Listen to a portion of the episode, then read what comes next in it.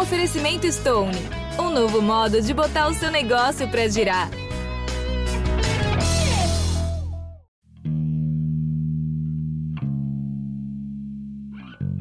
Eram nove da manhã de um dia de semana e eu estava descendo de um táxi na frente de um prédio histórico, no centro do Rio de Janeiro. Eu tinha um encontro marcado com um policial que é peça-chave no combate à milícia do Rio.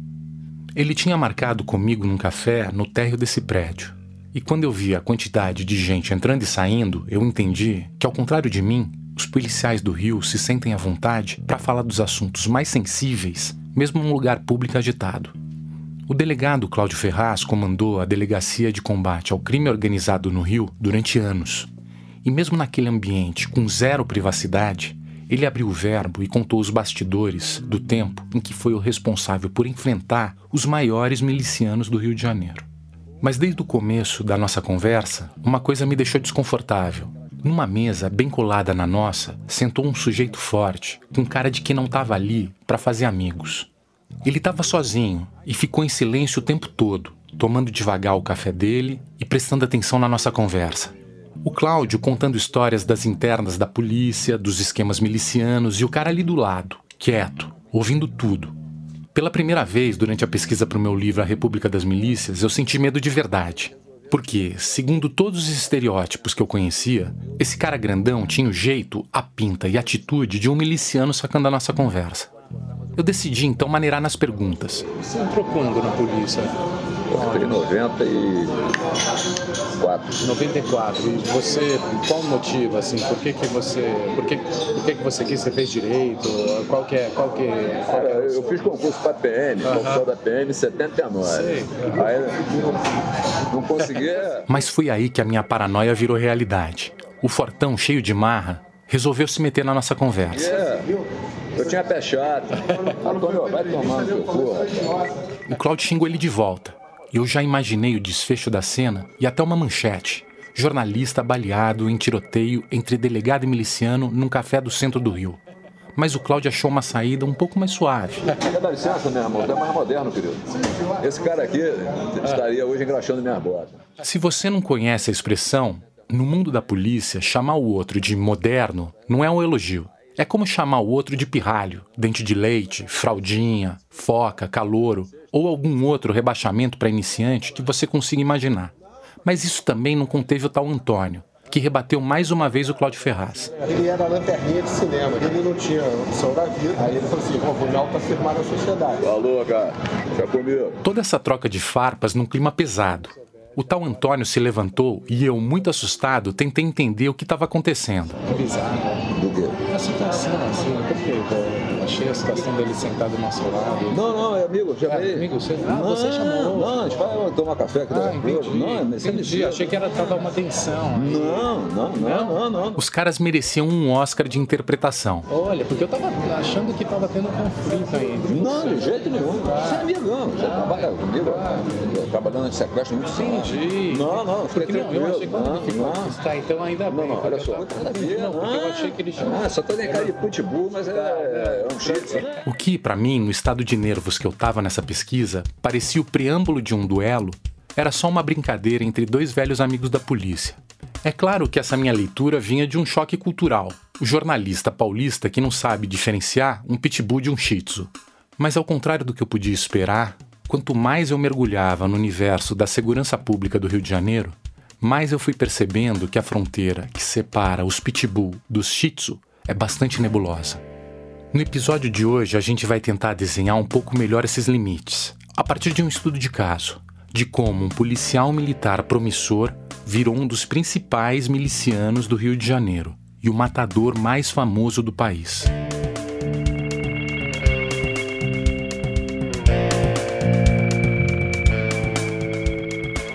Eu sou Bruno Paes Manso e este é o República das Milícias, um podcast original Globoplay produzido pela Rádio Novelo.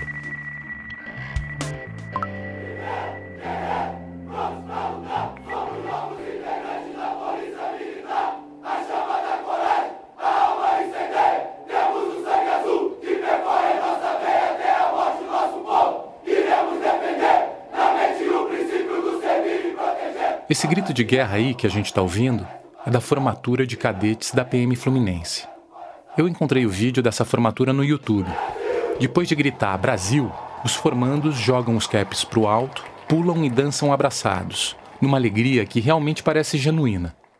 Nas conversas que eu tive com dezenas de policiais, eu sempre tenho a curiosidade de saber exatamente o que move alguém a decidir ser policial. Um juramento gritado com entusiasmo, que mistura o sangue azul percorrendo as veias, a morte como horizonte e que repete a ideia do servir e proteger.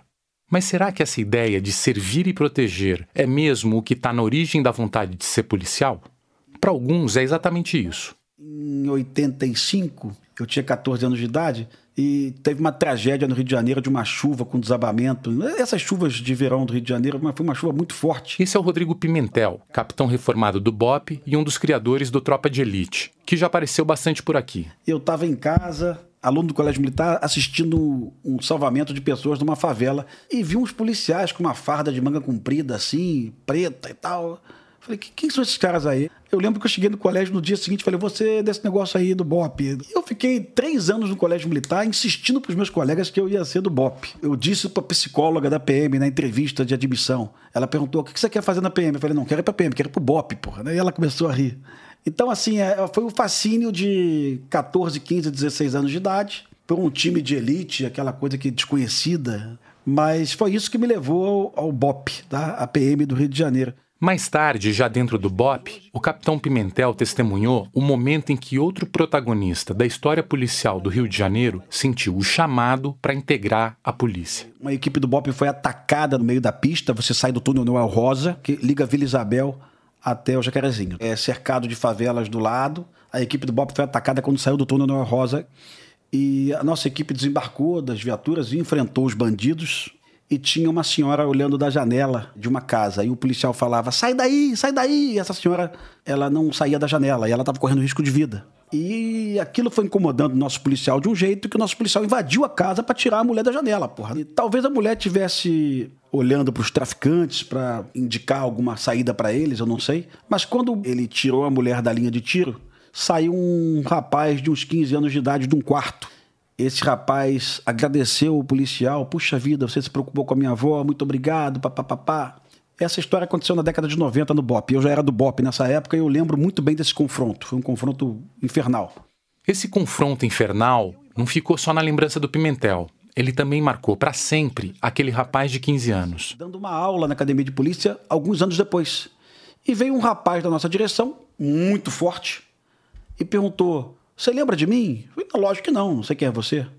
Eu estava naquela casa, a minha avó estava na janela, e você que foi até a minha avó para tirar minha avó da janela. E depois disso eu decidi entrar na polícia. Esse rapaz era o capitão Adriano, né?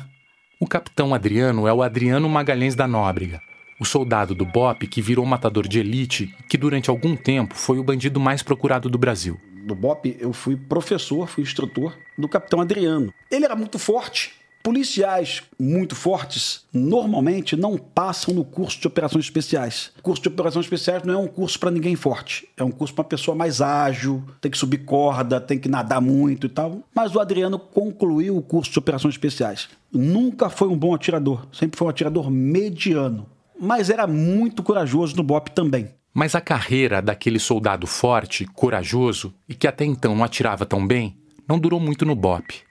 Na lembrança do Pimentel, faltava para ele um outro atributo. É, e foi afastado do BOP, porque realizava operações do BOP sem muito zelo, sem muito cuidado. Eu fiquei pensando se falta de zelo, falta de cuidado, era algum eufemismo policial.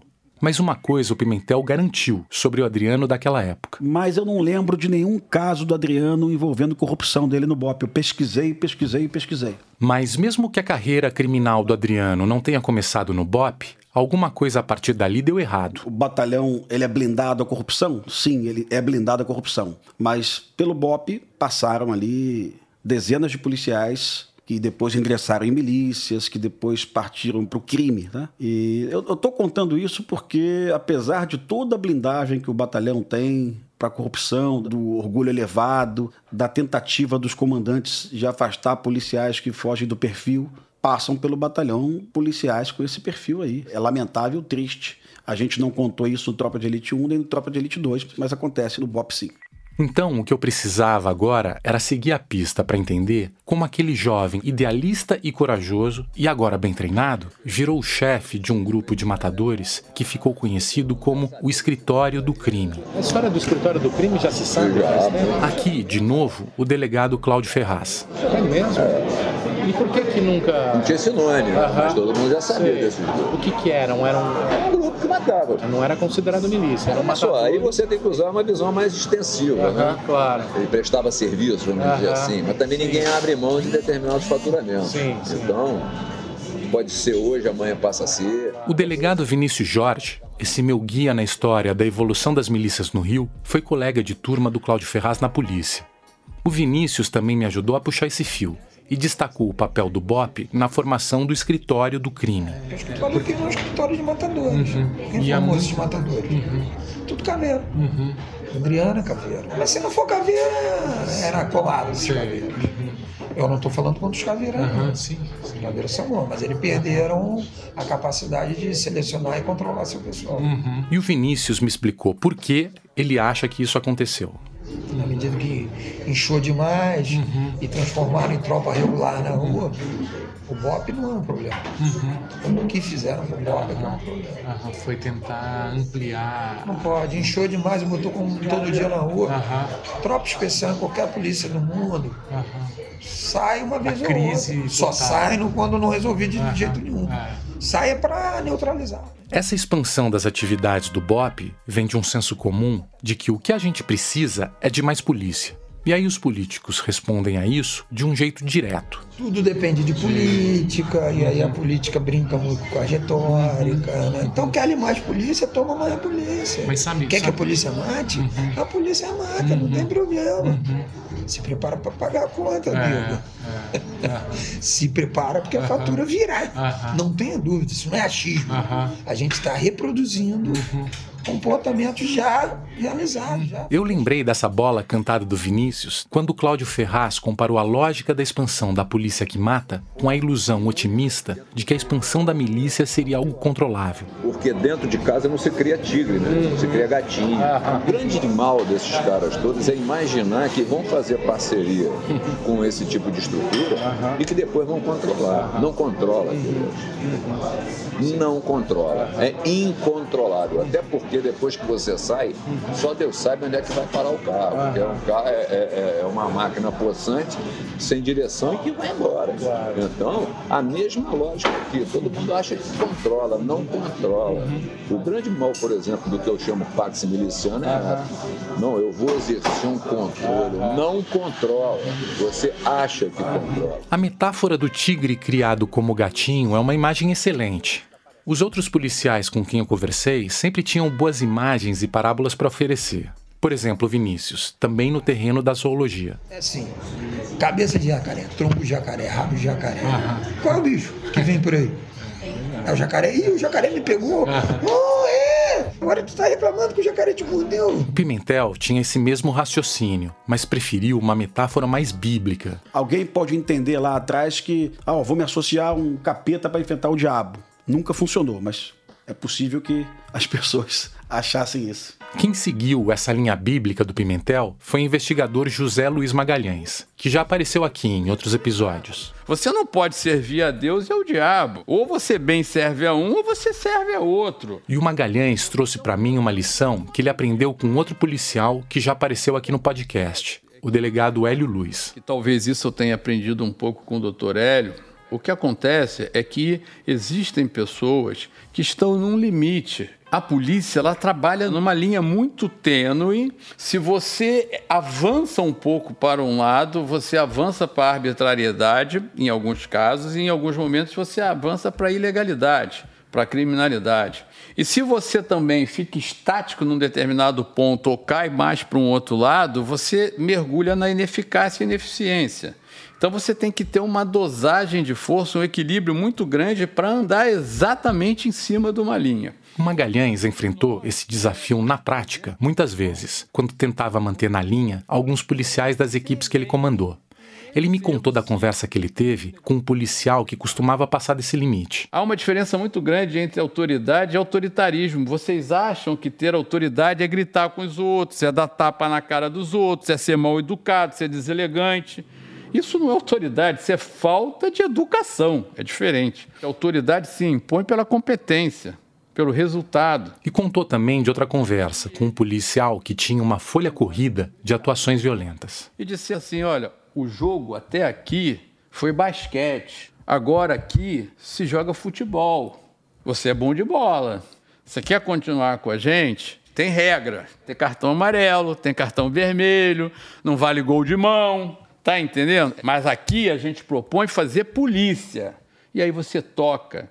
Sabe por quê? O cara que tem tesão, como eu tenho, por fazer polícia, se você der a ele a oportunidade de fazer polícia, se você colocar ele no rumo, às vezes ele está perdido, Bruno. Se você colocar e dizer, cara, é isso aqui, ó. Eu vou te dar a oportunidade de fazer polícia direito. Tu vai ser respeitado. Não é porque você mata, porque você é violento, porque você é valente. Você vai ser respeitado porque você é eficaz porque você elucida. É por isso que a gente tem que ser respeitado. Para o Magalhães, essa linha tinha que ser bem clara. Ele jogou a frase que o Lúcio Flávio imortalizou. Meu irmão, desculpa. polícia é polícia, bandido é bandido. Entendeu?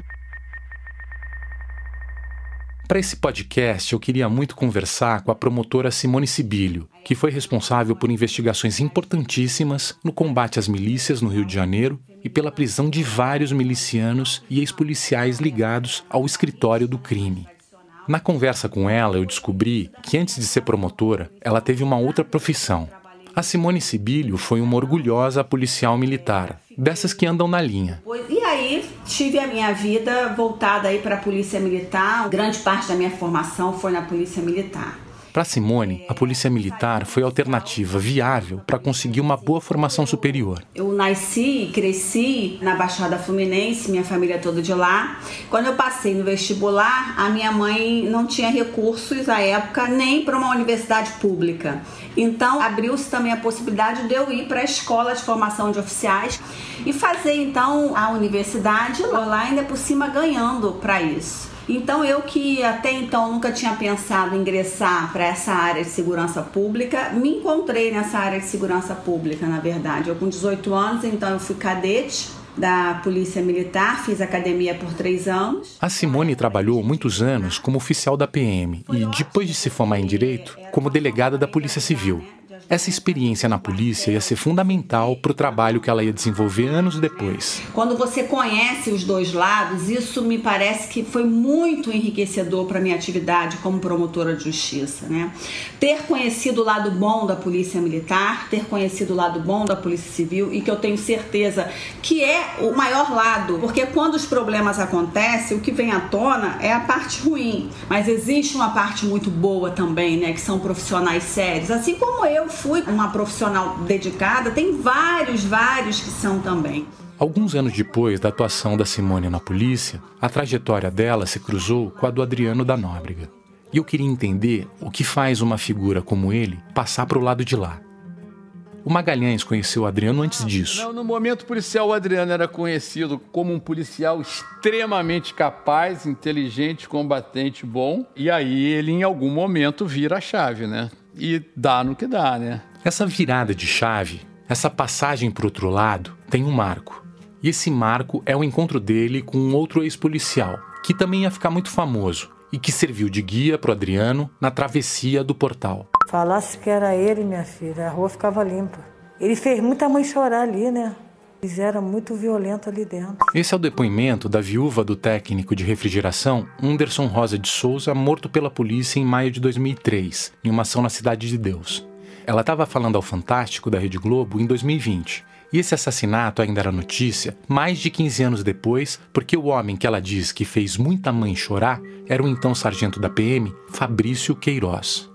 Antes de ficar famoso em hashtags e pichações perguntando cadê o Queiroz, o Fabrício Queiroz era um policial militar lotado no 18º Batalhão de Jacarepaguá, na zona oeste do Rio.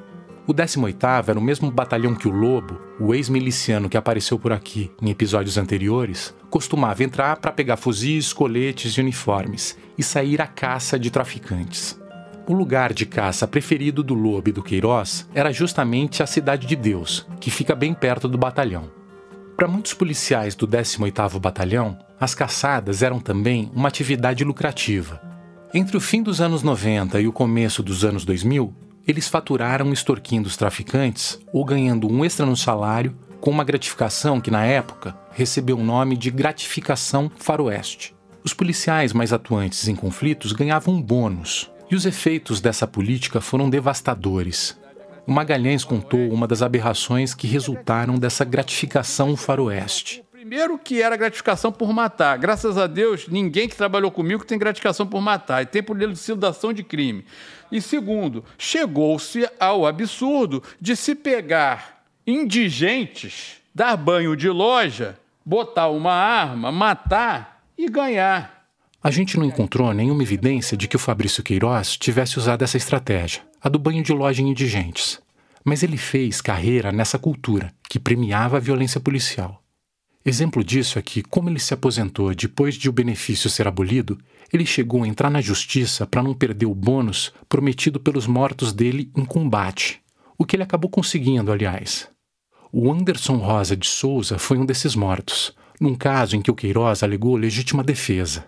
Mas a história que a viúva dele contou ao Fantástico não era exatamente a de um combate. Os moradores, né? Falou, pegaram teu marido aí, levaram lá para Guaste lá, fizeram ele se ajoelhar e deram os tiros nele. Entendeu? Aí disse que ele pediu pelo amor de Deus, né? Mas não adiantou. Pegaram o marido dela, no plural. Quer dizer, o Queiroz não estava sozinho. E quem estava do lado dele, ouvindo as súplicas do Anderson, era o então tenente Adriano da Nóbrega. Naquela época, o Adriano era o parceiro de patrulha do Queiroz. A investigação sobre o caso da morte do Anderson ficou parada por anos e só foi retomada recentemente, depois da prisão do Queiroz. O delegado Vinícius Jorge me contou a razão para o descaso com esse crime. Nem os policiais que mandam são punidos. Não investiga. Quando investiga, raramente, o Ministério Público não denuncia. E quando mais raramente ainda denuncia, o juiz senta em cima, resolve. E naquele caso extremo que vai a júri. O júri absolve. Absolve. a porra da legitimidade. É. Nunca vi nenhum policial, nesses meus quase 30 anos, uh -huh. que tenha neutralizado. Você vê que eu não uso nem a palavra matar. Uh -huh. A expressão técnica é neutralizar o alvo, em defesa de terceiros ou de si mesmo. Nunca vi um policial desse ser responsabilizado por coisa alguma. Uh -huh. Tem um inquérito que tem que ter, e é bom que tenha, porque fica comprovado ali que agiu legitimamente. Ótimo, acabou arquivado, encerrado, ninguém tem dúvida. Agora, o contrário eu vi muito. Policiais matando de forma ilegítima, ilegal, criminosa, e a própria polícia não investigar direito. Ou quando não investigar direito, o Ministério Público dá um gavetão. Uhum. E quando aparece um promotor maluco que denuncia, o juiz dá o jeito dele. Depois desse assassinato, o Queiroz e o Adriano deixaram o 18º Batalhão. O Adriano foi transferido para outro batalhão que já apareceu por aqui, o 16º, o Batalhão de Olaria que também tem uma longa tradição de denúncias de violência e corrupção. O 16º fica hoje no mesmo endereço em que, nos anos 60, ficava a famosa Invernada de Olaria, uma unidade da polícia carioca que ficou conhecida pela truculência dos policiais e pelo histórico de envolvimento em casos de corrupção. Logo que ele chegou ao 16º Batalhão, meses depois da morte do Anderson, o Adriano foi citado na Assembleia Legislativa do Rio de Janeiro não foi nota de repúdio ou pedido de processo. Foi uma moção de louvor pelos serviços prestados à sociedade, com, abre aspas, absoluta presteza e excepcional comportamento nas suas atividades. Fecha aspas, como está escrito na honraria. O autor do texto dessa moção de louvor foi então jovem deputado estadual, hoje senador, Flávio Bolsonaro, o filho mais velho do presidente da República. A polícia é um nicho no qual o clã Bolsonaro nunca deixou de investir. Naquela mesma formatura de soldados da PM do Rio, que eu vi enquanto pesquisava sobre o que move um jovem policial, eu notei uma silhueta conhecida. Era uma formatura comum, sem nada de especial, do ano de 2017. Mas postado num lugar destacado, logo atrás do púlpito de onde discursaram os chefes da PM, estava lá o Flávio Bolsonaro. No vídeo, ele aparece digitando freneticamente no celular, enquanto um oficial terminava uma oração e pedia que a PM e a sociedade dessem as mãos. Era uma união que, na estratégia de poder da família Bolsonaro, se manifestava de várias maneiras diferentes. Para eles, exaltar os policiais e o uso livre da violência policial era uma forma de aumentar ou recuperar o capital político. Em 2002, quando Flávio, o filho 01, foi eleito para o primeiro mandato dele como deputado estadual na LERJ, o Jair Bolsonaro, o pai, estava vendo os próprios votos para a Câmara Federal minguarem. Ele passou de terceiro deputado mais votado em 94 para 21 em 2002. A estratégia parece clara. Durante os quatro mandatos dele na Alerj, o Flávio Bolsonaro aprovou 495 moções e concedeu 32 medalhas a PMs, policiais civis, bombeiros, guardas municipais e membros do Exército, da Marinha e da Aeronáutica. E tudo isso, claro, seguindo os passos do pai na política. Eu é que pedi para o meu filho condecorar, para que não haja dúvida. Ele era um herói o meu filho recém-eleito, eu, det eu determinei, pode trazer para cima de mim isso aí. O meu filho condecorou centenas de policiais. Condecorar policiais era uma forma de atrair o eleitorado ultraconservador e manter essa base mobilizada. Mas dentre esses policiais homenageados, tinham dois que recebiam atenção especial: o Adriano Magalhães da Nóbrega e o Fabrício Queiroz. O Queiroz era amigo do Jair Bolsonaro desde os tempos do Exército. Eles se conheceram em 1984, no Batalhão de Infantaria Paraquedista, na Vila Militar. Foi o Bolsonaro, na época, que sugeriu que o soldado prestasse concurso para a polícia. O Queiroz entrou para a PM em 1987 e a relação de lealdade dele com o Bolsonaro sempre se manteve, a ponto de o Queiroz ajudar o Flávio na primeira campanha dele a deputado estadual, em 2002. O Queiroz foi cabo eleitoral do Flávio, saiu apresentando o filho do amigo aos policiais e militares que ele conhecia. A recompensa chegou quatro anos mais tarde, em 2007, quando Flávio contratou ele como homem forte do gabinete, no segundo mandato dele. Antes disso, em 2003, o Queiroz também já tinha sido homenageado pelo Flávio Nalerge, junto com o um antigo parceiro de operações, o capitão Adriano da Nóbrega. Com a moção de louvor no bolso do uniforme, o capitão Adriano estava pronto para se envolver em mais uma série de ações violentas. Dessa vez, o Adriano e outros sete policiais laureados foram acusados de sequestro, tortura e extorsão de três jovens em Parada de Lucas, comunidade da zona norte do Rio. Os policiais aplicavam a velha prática de mineração, do arrego e dos castigos em quem desobedecesse à lei deles. Eram crimes bárbaros, mas que passavam sem punição, e por uma razão simples: eles não tinham testemunhas, como contou a promotora Simone Sibilho. Porque você não pode contar com a prova testemunhal. A testemunha ela tem medo de depor, porque ela pode perder a sua própria vida, e esse medo ele é absolutamente justificável. E essa testemunha mente se realmente ela falou assim que aconteceu o crime, ela vai se retratar. Ela vai dizer que não lembra, ela vai dizer que mentiu na polícia. Por isso que a prova obtida na primeira fase, por exemplo, de um crime de homicídio, é uma prova essencial que tem que ser levada para uma segunda fase. Porque normalmente quando um crime acontece, as pessoas falam tudo. Depois, já com ânimo refletido, pensando melhor, se inteirando de como é perigosa aquela organização, ela acaba se desdizendo, se retratando. Ou às vezes ela presta o primeiro depoimento se muda, some, nunca mais a gente consegue encontrar aquela testemunha. Ou então ela fica em silêncio, mas é aquele silêncio mais falante que existe, que é decorrente do medo, do pavor. No caso do Adriano e dos policiais parceiros do 16º Batalhão, a prática da mineração continuou. Mas dessa vez, a vítima teve coragem de depor. Em novembro de 2000... Não sabe nem como começar a limpeza do fogão? O banheiro tá precisando de um belo trato? O tênis que era novinho sujou depois do show? Cif Limpeza Milagrosa salva. Ele remove 100% da sujeira difícil, sem esforço, em mais de 100 superfícies. Por isso, quem conhece, ama. Parece milagre, mas é Cif. 2003, o guardador de carros Leandro dos Santos Silva, de 24 anos, teve na Inspetoria de Polícia do Rio para fazer uma denúncia. Ele contou que na semana anterior tinha sido espancado por policiais do 16º Batalhão e foi obrigado a pagar mil reais a eles. Segundo Leandro contou, os policiais o asfixiaram com sacos plásticos e exigiram mais mil reais para deixar ele em paz. O Leandro foi levado ao Instituto Médico Legal para o exame de corpo de delito e os inspetores combinaram com ele um flagrante para prenderem o grupo no ato do pagamento do arrego. Só que não deu tempo. Horas antes do flagrante combinado, o Leandro foi morto com um tiro na cabeça quando estava saindo de casa para comprar pão. O Adriano se envolve na morte de um flanelinha e depois se envolve numa ameaça também e vai preso. Aqui, de novo, o capitão Pimentel. O Adriano, nesse momento, começa a conversar comigo. Ele estava no presídio militar. Eu não sei se ele tinha acesso a um chip e ele me ligava de noite pra gente bater papo, conversava com ele. Ele me tratava com muito respeito. Dizia para mim que ele não estava envolvido na morte do Flanelinha, que nada, que era uma mentira e tal, mas eu escutava porque eu gostava dele como aluno da academia ainda. Eu tinha um apreço por ele. Dentro da cadeia, além de fazer telefonemas para tentar convencer os conhecidos de que era inocente, o Adriano recebeu uma notícia que parecia inacreditável. Ele estava preso, respondendo a um processo por homicídio qualificado de uma testemunha e, mesmo assim, ia ser homenageado com a maior honraria do estado do Rio de Janeiro a medalha Tiradentes. O responsável pelo prêmio, mais uma vez, o deputado Flávio Bolsonaro. Mas mesmo com o louvor da Alerj e a medalha Tiradentes no currículo, o Adriano foi a júri popular pelo caso do Flanelinha Leandro e foi condenado a 19 anos de prisão.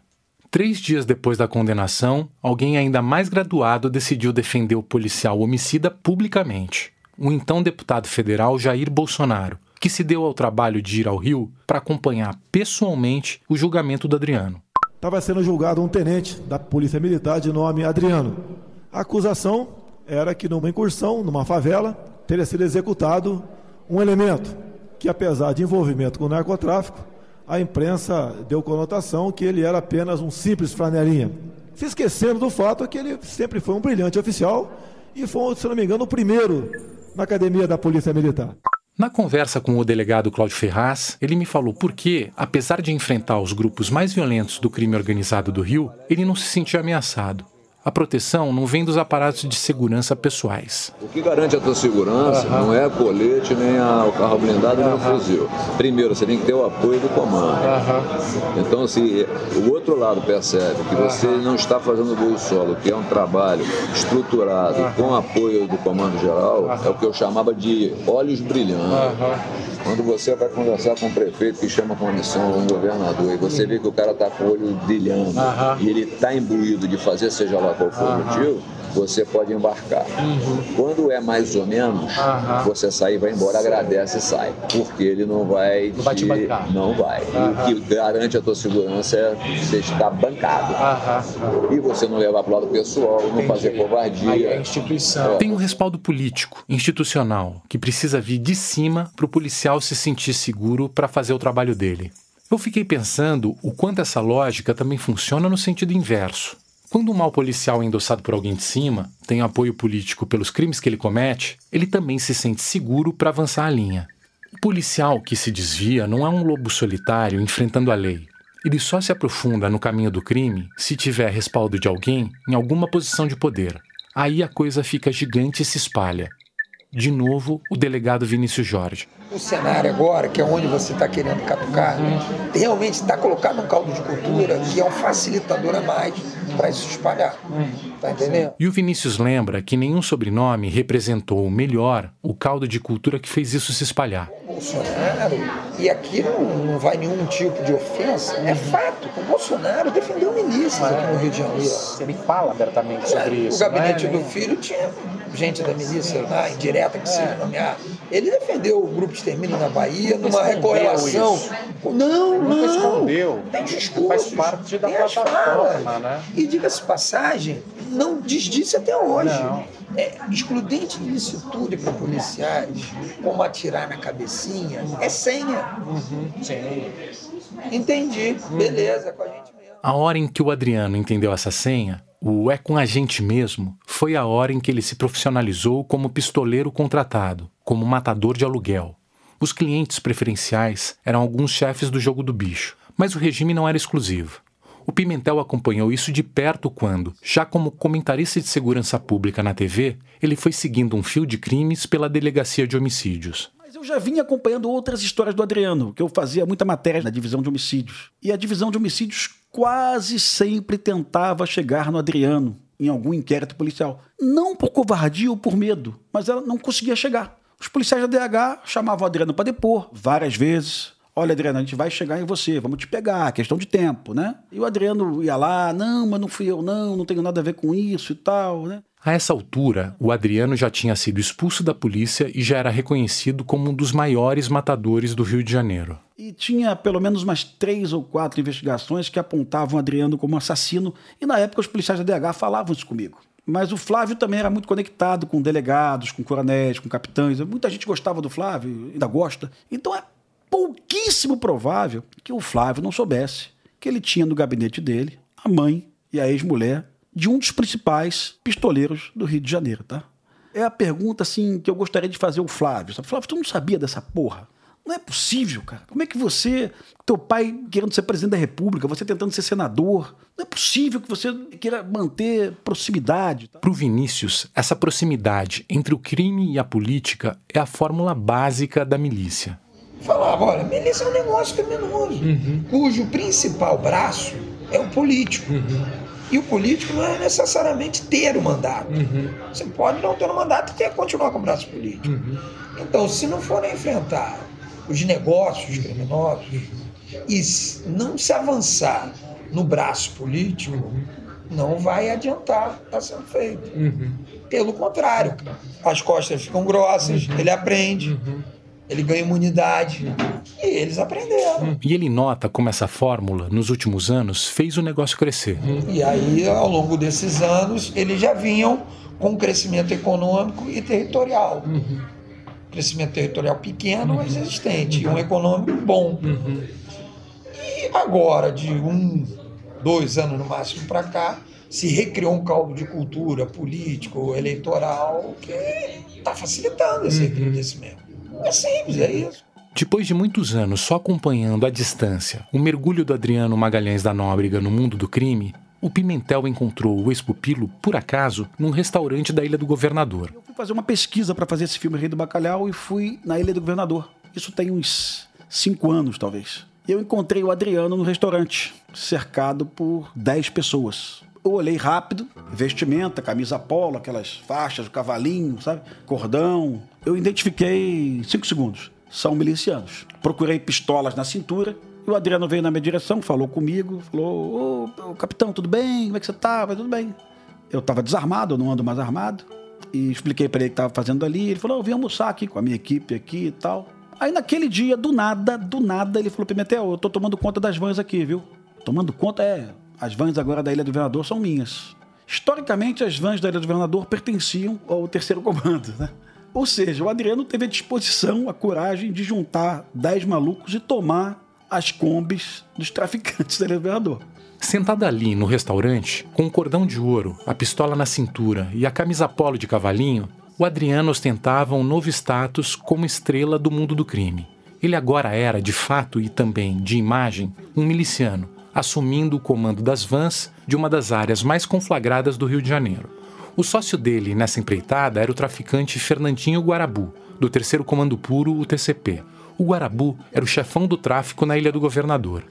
Esse ainda era o começo da sociedade entre traficantes e milicianos, que só ia crescer ao longo dos anos. Essa história ilustra para mim o que, que acontece com esses policiais de altíssima performance quando saem do BOP. Os caras têm tanta disposição, coragem, eles sabem como funciona a segurança pública, eles têm uma facilidade para operar, eles sabem que não vai dar problema para ele tomar as combis do terceiro comando, ele sabe de tudo. Sabendo de tudo, o Adriano estava pronto para o próximo passo para se tornar um miliciano de última geração. A milícia tem uma coisinha diferente hoje, o Bruno, que é a ocupação de terreno irregular. A milícia tem mais desenvoltura para andar fora da favela e para invadir um terreno irregular. Realmente o Comando Vermelho não tem essa desenvoltura. Então, na região de Jacarepaguá, as milícias se expandem para algumas encostas. Aí você vê ainda muitos policiais participando desse tipo de atividade.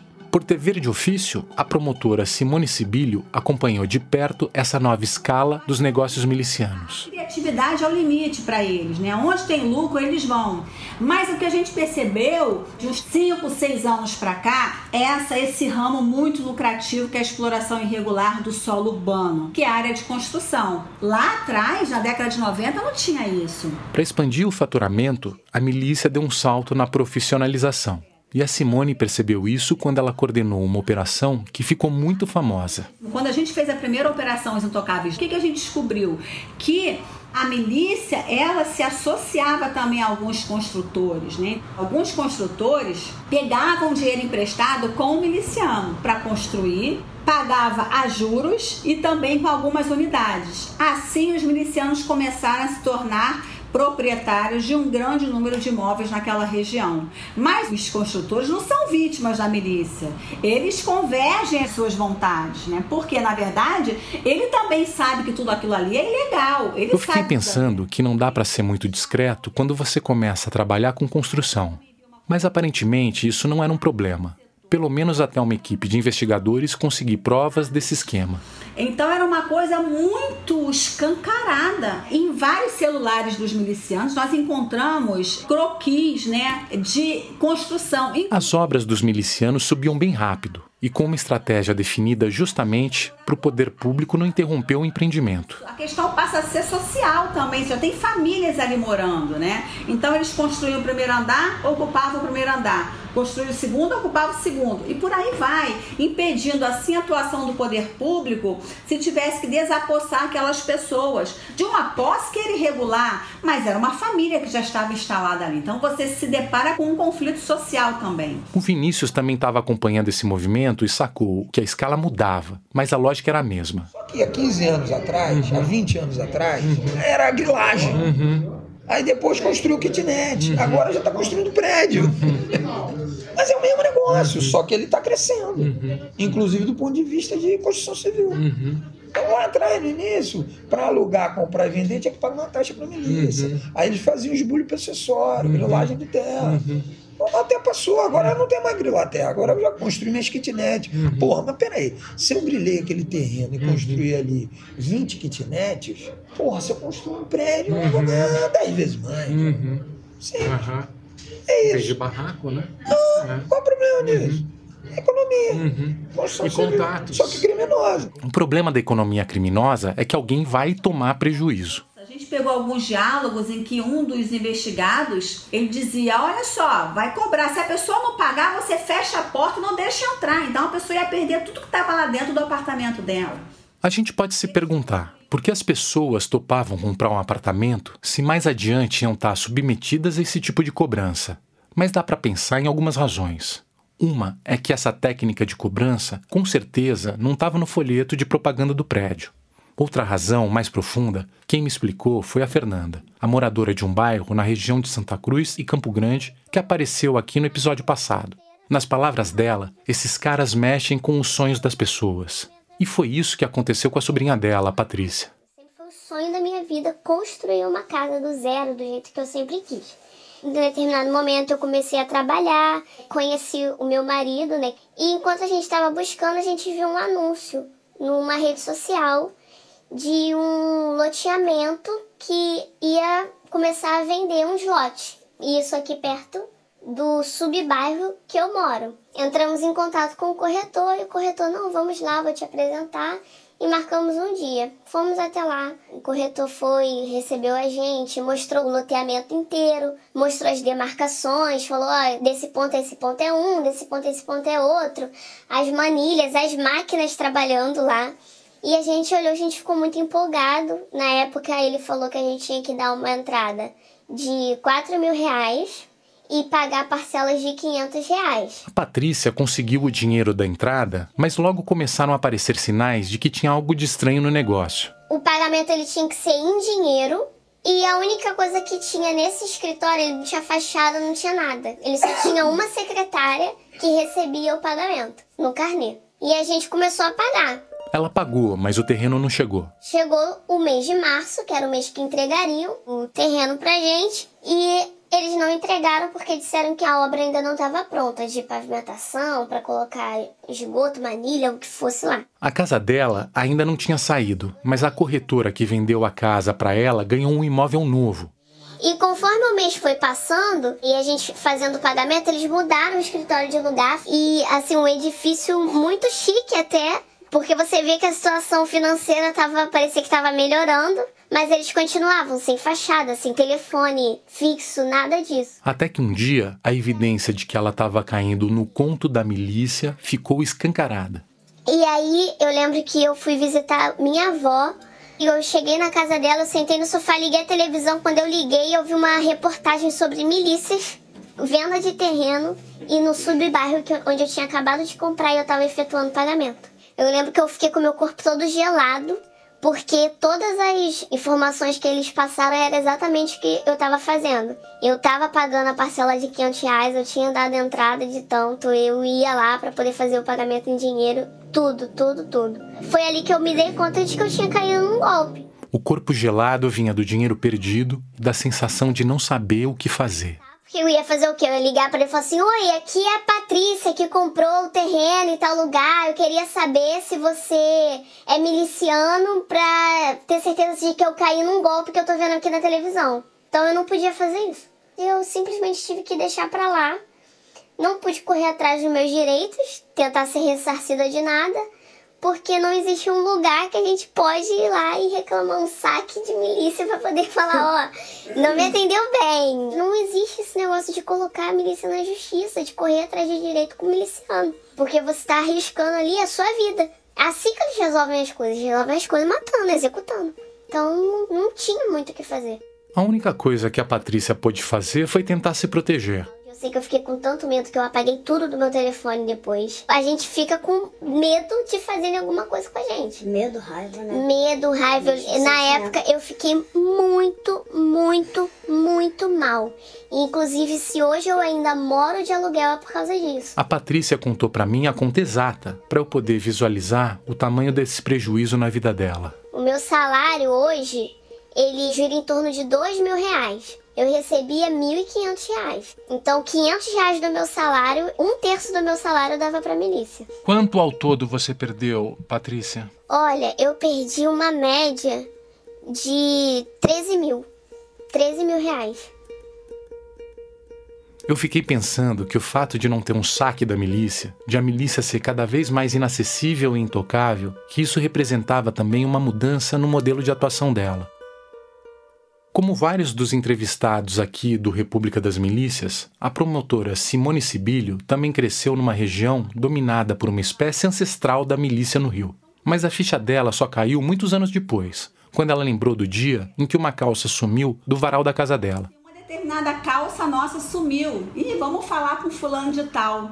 E o fulano de tal era aquele que protegia. Hoje, quando você olha para trás, você vê, não, ele era um miliciano, então. Então, genuinamente, ele era aquele que fazia asepsia e os moradores não percebiam. Mas como a Patrícia sentiu na pele, esse perfil mudou muito. Hoje os moradores já percebem, porque esse não existe mais. Esse altruísta que está ali para defender o morador, ele não existe mais. Ele é aquele que cobra a tua segurança para te proteger contra ele mesmo. Ele visa o lucro, não tem mais o altruísta e ele te constrange. Ele pode acabar com a tua vida se você não faz o que ele quer. Hoje é esse o miliciano. Se o proto-miliciano antes se apresentava como o cara que resolvia os problemas, hoje ele é o cara que cria os problemas. E com um agravante. E hoje ele nem é mais o morador dali. Muitos milicianos, eles na verdade tomam aquele território, ele mesmo não mora mais ali, ele coloca um grupo de frente e ele cobra as taxas, ele impõe as regras dele, ele aplica castigo. Nas investigações dele na Draco, a Delegacia de Combate ao Crime Organizado no Rio, o Cláudio Ferraz teve uma impressão bem parecida. Você vê que a maioria dos donos de milícia, uhum. eles não moram na favela. Uhum. A favela é um curral para ele, é uma fazenda. Uhum. Ele vai lá, ganha dinheiro e vai embora. Eles moram na barra, eles não moram na rua. Claro, claro, é.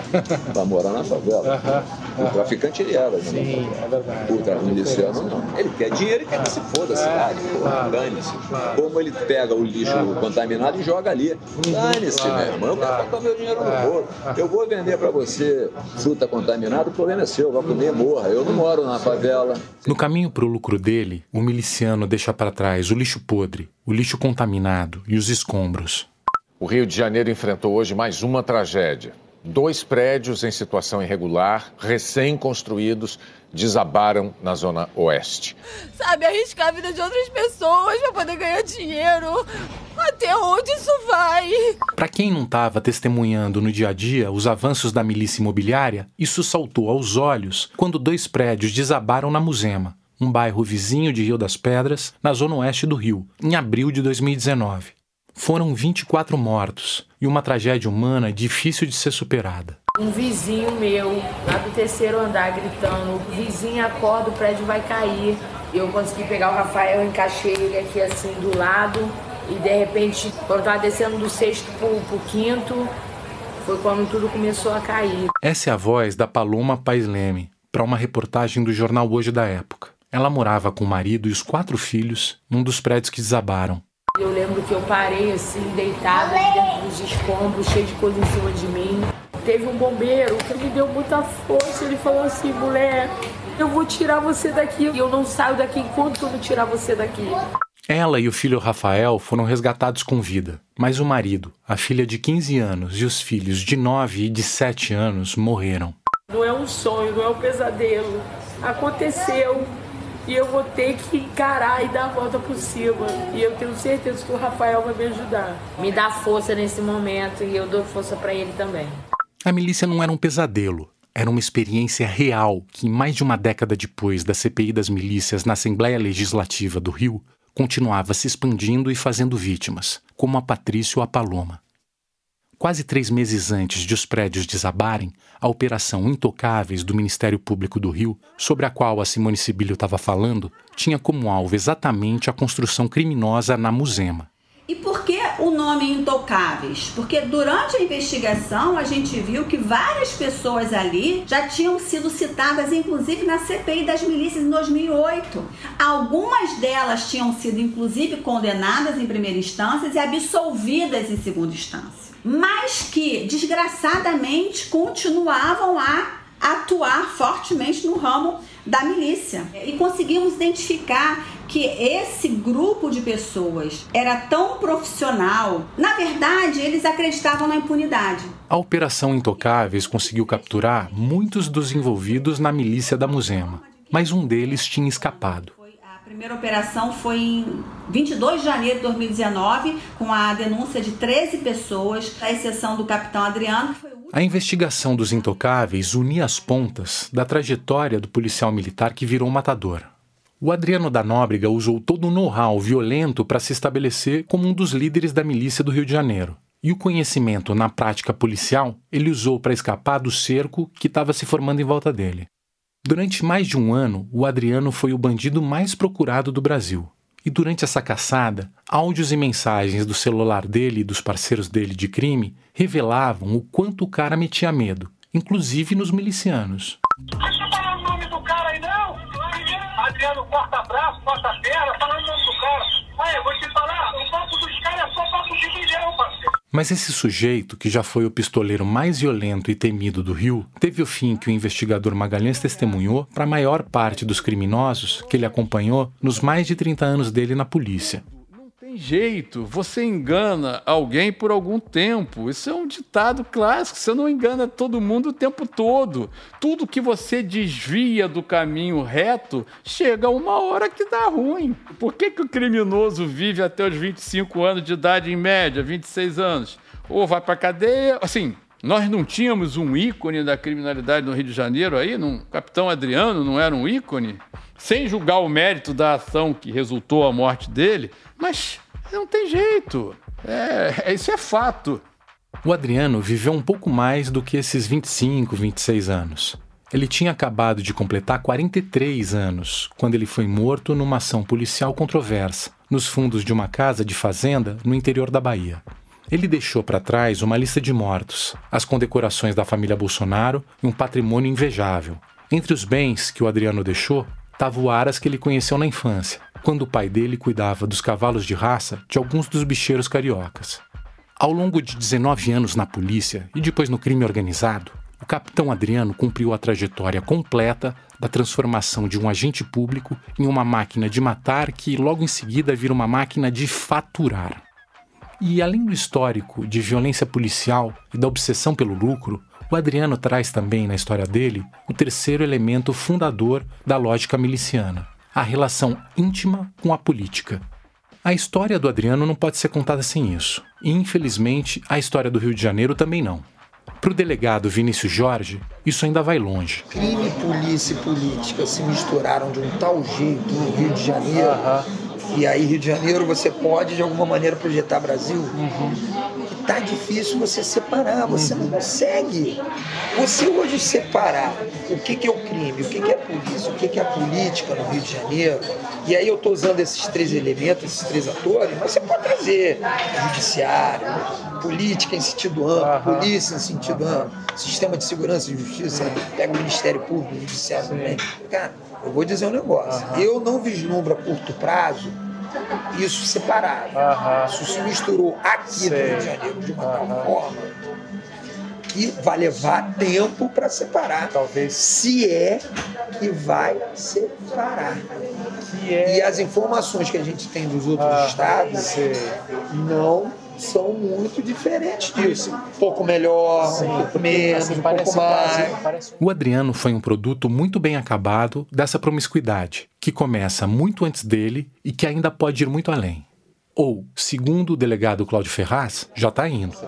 A sempre foi. Tanto é que o grupo de extermínio funcionava como? Ah. Eu te dou uma arma, te dou uma carteira, você ah, tem o poder do Estado e vai fazer teu ah, é, dinheiro. O Brasil inteiro sempre funcionou. É uma forma de privatização de segurança pública. É, é uma coisa de um modelo de negócio.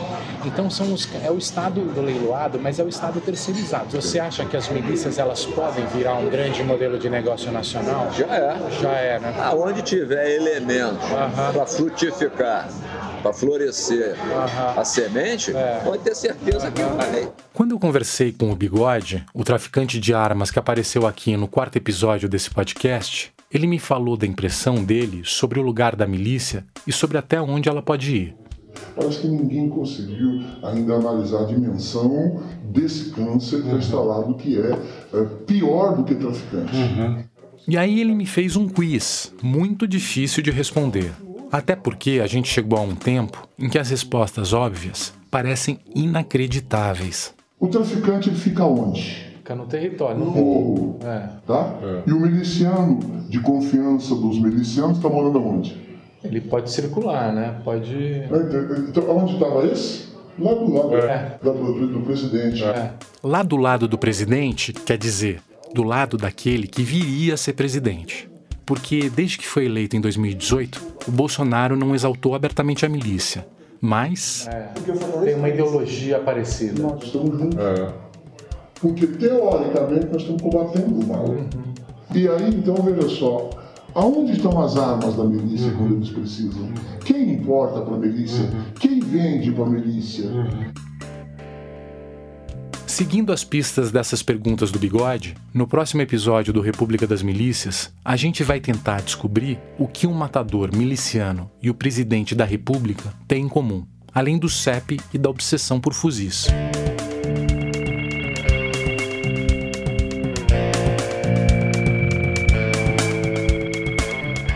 O República das Milícias é um podcast original Globoplay produzido pela Rádio Novelo. Eu sou o Bruno Paes Manso, apresentador e autor do livro que deu origem a este podcast, e jornalista e pesquisador do Núcleo de Estudos da Violência da Universidade de São Paulo. A coordenação geral do programa é do Vitor Hugo Brandalize, que também faz pesquisa adicional. O roteiro é escrito pelo Aurélio de Aragão, da Segundo Andar, e pelo próprio Vitor Hugo Brandalize. A direção criativa é da Paula Scarpim, que também faz o tratamento de roteiro e a sonorização deste podcast. A montagem é do Luca Mendes. A produção é da Gabriela Varela e da Marcele Darrier. O produtor executivo desse programa é o Guilherme Alpendre.